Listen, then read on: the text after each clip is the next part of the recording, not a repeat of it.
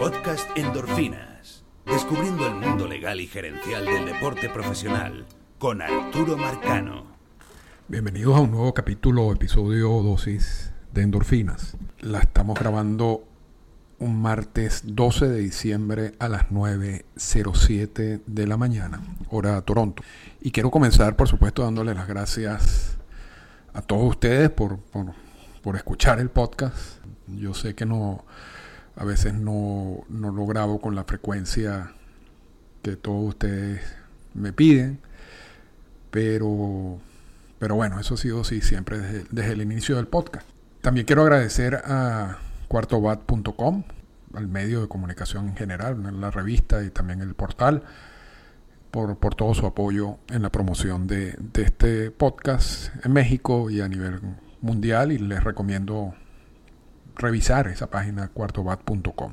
Hoy vamos a hablar de Chohei Otani. Decidí grabar el, podcast porque es que hay, muchos puntos interesantes en, ese contrato de, Otani que vale la pena conversar y que está muy relacionado con lo que siempre hablamos en este podcast. Eh, eh, y lo he dicho varias veces. No se puede entender el mundo de las grandes ligas sin conocer todos estos aspectos y todos estos términos y todos estos conceptos que hablamos con frecuencia en, el, en endorfinas. El, contrato de Otani, la, la, la, única explicación que tiene la estructura del contrato de Otani es el CBT, es el impuesto al balance competitivo que muchos conocen como impuesto al lujo. Si, si uno no entiende eso, realmente se pierde a la hora de analizar este contrato. Y, lo digo y no insisto, porque es que hay, hay mucha gente que, que, toma estos temas como técnicos, como cosas académicas, como cosas que son aisladas a lo que realmente pasa en el béisbol. Y lo he dicho, están equivocados yo creo que es, ese tipo de reacción es más un miedo a investigar, es un miedo a, actualizarse, es un miedo a incorporar todos estos aspectos en el análisis de, del juego en sí, que es un juego mucho más complejo, el que se juega tanto en el terreno como fuera del terreno. Y por eso la importancia de manejar estos temas, y de manejarlos bien. No, necesariamente. Son, algunos son temas complicados. Yo creo que el de hoy no. Yo creo que el de hoy es un tema que, que ya lo hemos tocado varias veces. Y es relativamente sencillo.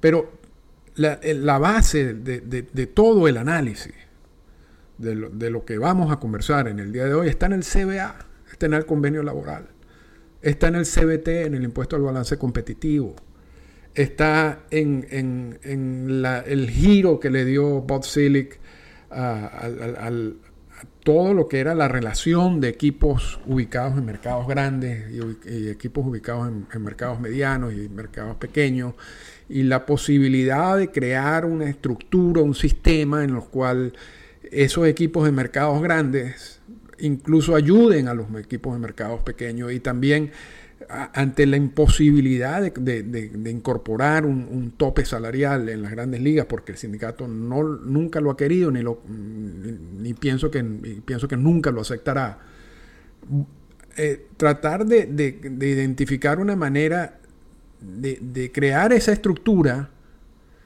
y que tenga esa finalidad de tope salarial, aunque no la llamemos tope salarial el concepto que se generó de, toda esa discusión y que luego fue incorporado en esos, en esos primeros convenios laborales con CELI como, como comisionado era el impuesto al lujo y el impuesto al balance competitivo. Esa es la, esa es la base de, de todo el análisis que vamos a hacer en el día de hoy. Y si uno no entiende eso, y hay muchos podcasts que hablamos del tema, yo creo que es, es muy difícil realmente entender lo que hizo Otani o el agente de Otani eh, en este contrato. Pero, pero bueno, vamos, vamos, vamos de una vez. Vamos de una vez a analizar todo esto. Otani el fin de semana, luego de un circo que se creó, que es normal. Yo, no creo que yo no creo que vamos a, culpar a nadie de, de, eso de, que si Otani iba a firmar con Toronto, que si iba en un avión para acá, todo eso es parte de ese juego y, eso no es criticable. algunos periodistas lo hacen eh, para generar más tráfico, eh, está bien. Esa parte no, no lo, yo no lo, no lo critico, repito. Pero ya el fin de semana se habla de que Otani firma con los Dodgers. Y la primera noticia que sale es que firma un contrato de 700 millones por 10 años. Eso es una monstruosidad de contrato. Son 700 millones entre 10 años, son 70 millones de dólares por año. Es una monstruosidad de contrato, no solamente en comparación con el resto de los contratos que se ha firmado en las grandes ligas y el más reciente, el de Aaron Josh. Porque uno no ve ese tipo de subidas, si se quiere, salariales. Independientemente de que Otani sea Otani, de que Otani sean dos jugadores en uno, cuando el brazo está sano. Es un pitcher élite y es un bateador élite. Y los Dodgers están pagando dos salarios en vez de uno. Independientemente de que uno tome en cuenta eso, no se ve ese cambio. No se ve un salto de un, contrato como el de Aaron Josh de 400 millones, no llega a los 500 millones, a un contrato de 700 millones, de un año a otro. El contrato de Otani, según esa noticia que salió el fin de semana, era el primer contrato que superaba los 500 millones, era el primer contrato que superaba los 600 millones y era el primer contrato que llegaba a los 700 millones en las grandes ligas. De, de un año a otro. Cuando, cuando, uno analice, cuando uno ve esa, esa, primera, esa primera información sobre, sobre el contrato de Otani, realmente yo creo que muchos, por supuesto, se sorprendieron, pero los que ya están manejando el tema del CBT dijeron, wow, ¿Qué impacto va a tener un contrato de esos en el impuesto al balance competitivo de los Dodgers? Porque un contrato de 700 millones en 10 años, un promedio anual de 70 millones, realmente termina de atar de manos a un equipo como los Dodgers, que ya están pasándose o, o por encima del umbral del CBT. Y eso obviamente va a impedir que los Dodgers estén más activos en el mercado buscando las piezas que necesitan para conformar un equipo completo. Y no solamente eso, sino que también tiene una cantidad de castigos y multas en otras áreas, como en draft, eh, como en el área de, de, las firmas internacionales. Y eso, es lo que, y eso es lo que generó inicialmente ese anuncio de esos 700 millones de dólares por 10 años. Y aquí yo no quiero criticar tampoco a los medios, porque realmente, realmente, a pesar de que los Dodgers ya lo hicieron con Mookie y Freddie Freeman, y otros equipos han hecho lo de los pagos diferidos, eso no es nuevo en el béisbol, que un porcentaje tan alto de un contrato vaya a pagos diferidos, nunca ha pasado en las grandes ligas. Es primera vez que sucede. Lo que uno podría justificar, por lo que uno podría justificar que algunos medios inmediatamente salgan a hablar de que el contrato era de 700 millones de dólares por 10 años. Porque es lo lógico. Y aun cuando quizás haya una parte diferida, posiblemente los números no cambian mucho en, ese tipo de casos. Pero realmente, realmente era preferible, y lo digo en este tipo de contratos y como quizás como lección, esperar cómo está estructurado ese contrato antes de hablar de montos y años. Porque obviamente no es lo mismo. El contrato que se anunció inicialmente de 700 millones y 10 años al contrato que fue realmente negociado y que consiste en pagos de 2 millones de dólares por año en los próximos 10 años y después 10 años de pagos de 68 millones de dólares. Lo que quiere decir que mientras Otani sea empleado de los Dodgers de Los Ángeles, porque el contrato sí es por 10 años, va a ganar 2 millones de dólares por año. Básicamente lo que ganan los jugadores en prearbitraje salarial. Una vez vencido el contrato, a Otani, los Dodgers, en pagos diferidos, sin intereses, le van a pagar 10 años, le van a pagar 68 millones de dólares anuales por 10 años. Eso es un contrato totalmente distinto. Y, para los economistas y, y los que trabajan en esa área saben el concepto de valor presente. Y es muy distinto en términos de valor presente 700 millones de dólares en 10 años al contrato estructurado en el caso de Otani. El contrato estructurado en el caso de Otani si lo se lleva a valor presente, tal como lo, indica de Athletic y lo indican otros amigos, eh, está alrededor de los 460 millones de dólares, que es más o menos igual, un poco superior al contrato negociado por Aaron George, pero muy poco. No estamos hablando de la diferencia impresionante de 400 a 700 millones de dólares de un año a otro. Estamos hablando de quizás 10 millones de dólares de diferencia en valor presente del contrato de Aaron Judge y el contrato de Shohei Otani. Entonces, repito, no, no, no quiero criticar a los medios porque normalmente esto no pasa. Y ya vamos a explicar por qué no pasa. Pero hubiera sido preferible esperar, ver la estructura del contrato y luego comentar sobre el contrato. Porque son dos cosas distintas totalmente. El contrato anunciado el sábado al contrato que realmente se firmó.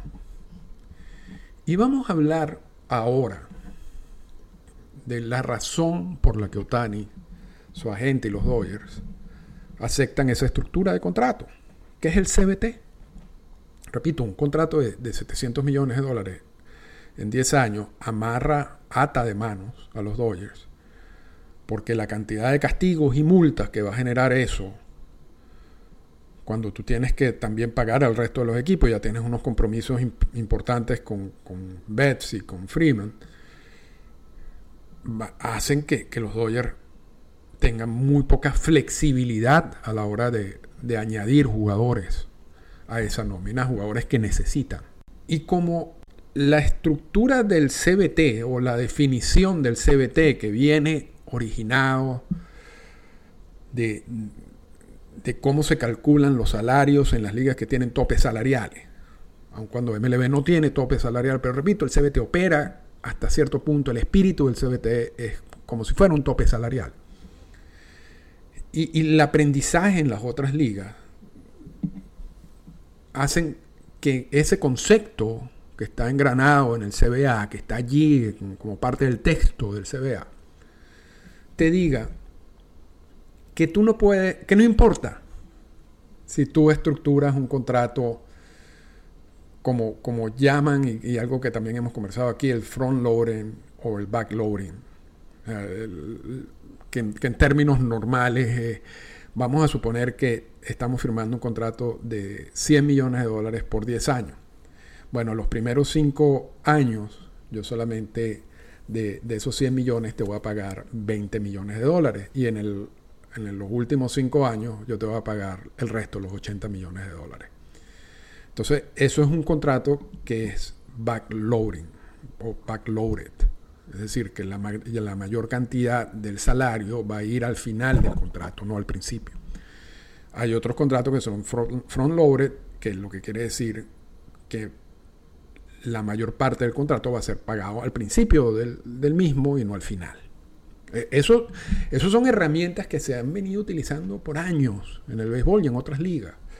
Y, y, muchas veces se hace también para darle flexibilidad en nómina a los equipos. Cuando tú, por ejemplo, sabes que en estos momentos estás corto de dinero y firmas a un agente libre y le pides, mira, vamos a, vamos a poner la mayor cantidad de los pagos al final para yo tener un respiro en esos primeros tres o cuatro años de tu contrato y yo poder contratar gente que te va a ayudar a conseguir un campeonato. Eso siempre ha sido así. Muchos contratos son, están diseñados de esa manera. Y hay muchos gerentes, y he hablado con gerentes desde hace tiempo, que, les gustan esos contratos donde los mayores pagos son al final del mismo, porque ellos dicen, mira, yo, voy a negociar este contrato, posiblemente en el momento en que ese jugador empiece a recibir esos pagos altísimos al final de su contrato, yo no voy a estar con el equipo. Eso no va a ser mi problema. Porque esos contratos backloaded, lo que tú pagas la mayor parte al final del, mismo, también coinciden con el, descenso en rendimiento del jugador. tú vas a pagar más en los años en que el jugador rinde menos. Y eso no es una sorpresa, eso no, estamos inventando el, agua tibia con eso. Ahora, cuando empiezan las ligas con los topes salariales y cuando se empieza a diseñar el concepto del CBT, la liga, y por supuesto con la aprobación del sindicato, dicen, vamos a eliminar eso. Porque de alguna manera, hacer esos contratos front-loaded o back-loaded, lo que van, lo que se busca es tratar de saltar el espíritu del impuesto al balance competitivo. Y en vez de, de calcular el valor de ese contrato por año basándose en los salarios establecidos en el mismo por año, vamos a hacer un promedio del valor anual. Es decir, a mí no para efectos del CBT, a mí no me importa si el contrato está backloaded o está frontloaded. Si tú vas a pagar más al principio o si tú vas a pagar al final. Yo voy a agarrar todo el monto, vamos a poner el mismo contrato, ese, ese ejemplo, 100 millones de dólares en 10 años lo voy a, el salario total lo voy a dividir en la cantidad de años y eso, para efectos del CBT, es, el, es la cifra que yo voy a manejar. Es decir, ese contrato tiene un promedio de valor anual de 10 años, de 10 millones por año. Y esos 10 millones son los que se van a calcular para el CBT. Y así ha, venido siendo. Y, y, en, repito, en las ligas con tope salarial esto es muy, esto se toma muy en serio, porque el tope salarial tú no te puedes pasar. Entonces tú, tú tienes que tener cuidado que los equipos diseñen maneras de pagarle a un jugador que nos entren dentro del cálculo del salario anual. Y, tienes que impedir que eso pase. Y, más o menos con ese, aun cuando en, el CBT tú te puedes pasar, lo que pasa es que te van a multar y te van a castigar. El espíritu es el mismo. Y quizás, y normalmente los últimos contratos casi todos son divididos tal como, como lo establece el CBT. Ahora, eso no necesariamente tiene que ser así. Hay, hay posibilidad de que hay muchos contratos que sigan siendo negociados front-loaded o back-loaded. No por, para el cálculo del CBT, pero sí para, quizás para, un, para una cuestión interna de, flujo de caja. yo no estoy diciendo que esos tipos de contratos se, vayan, están eliminados, pero para el cálculo del CBT no existen al igual que todo tipo de, incentivos adicionales, todo eso hay una fórmula para calcular exactamente el promedio anual de esos contratos.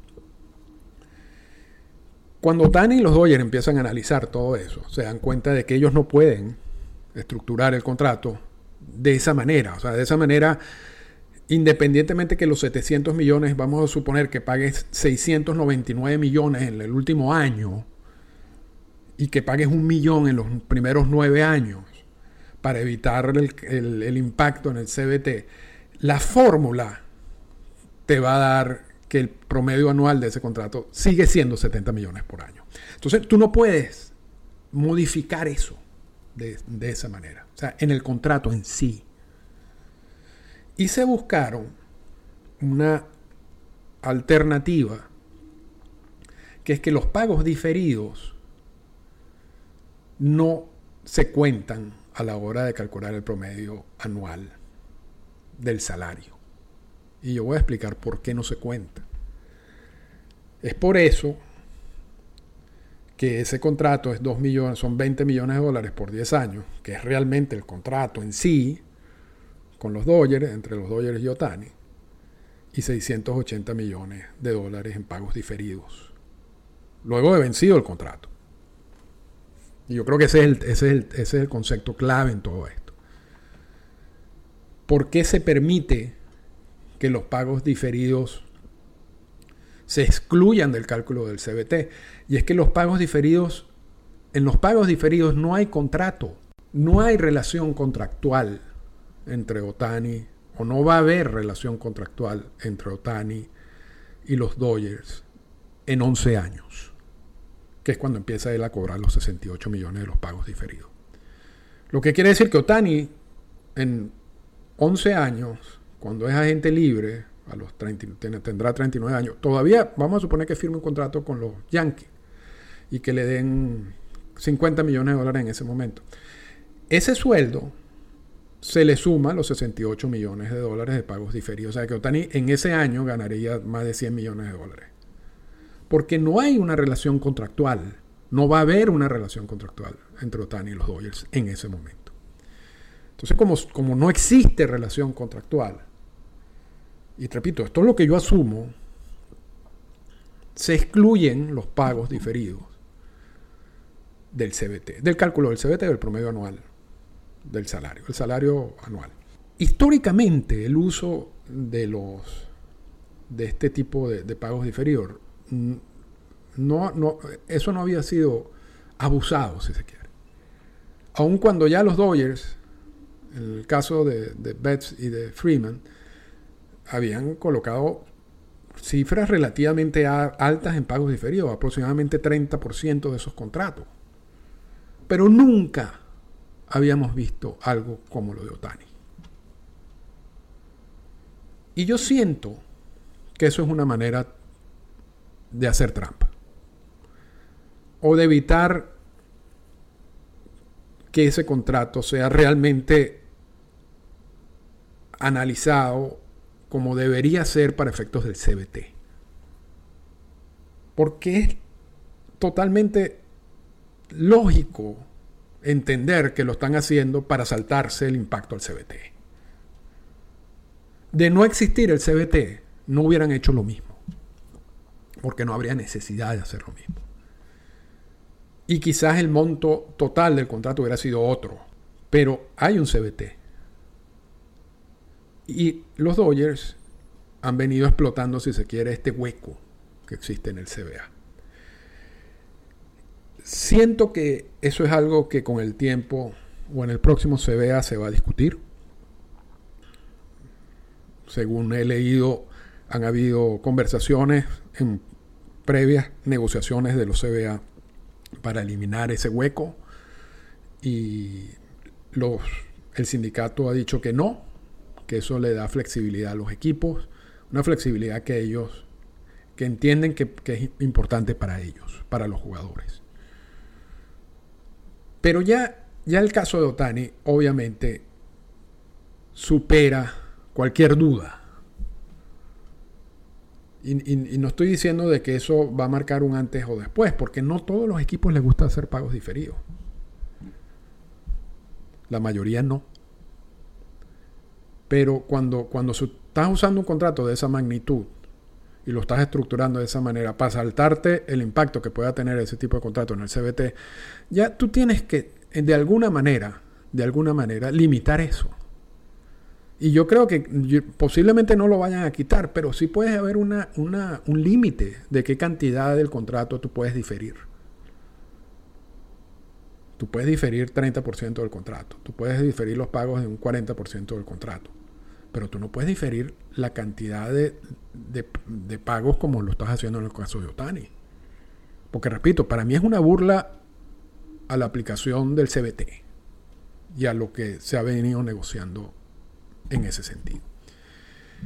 Vamos ahora ¿Por, qué el, MLB, porque MLB, la oficina de condicionado, tiene que aprobar estos contratos? ¿Por qué MLB aprueba este contrato? Porque realmente no está violando el CBA. Y al no estar violando el CBA no pueden hacer nada. Yo no sé si le gustará o no. Entenderán de que es claramente una manera de saltarse el impacto del CBT, pero no pueden hacer nada. Porque no están violando la regla. Y por eso la oficina del comisionado entiende que tiene que aprobar ese contrato. ¿Por qué Otani acepta este tipo de contrato? Bueno, ya sabemos que Otani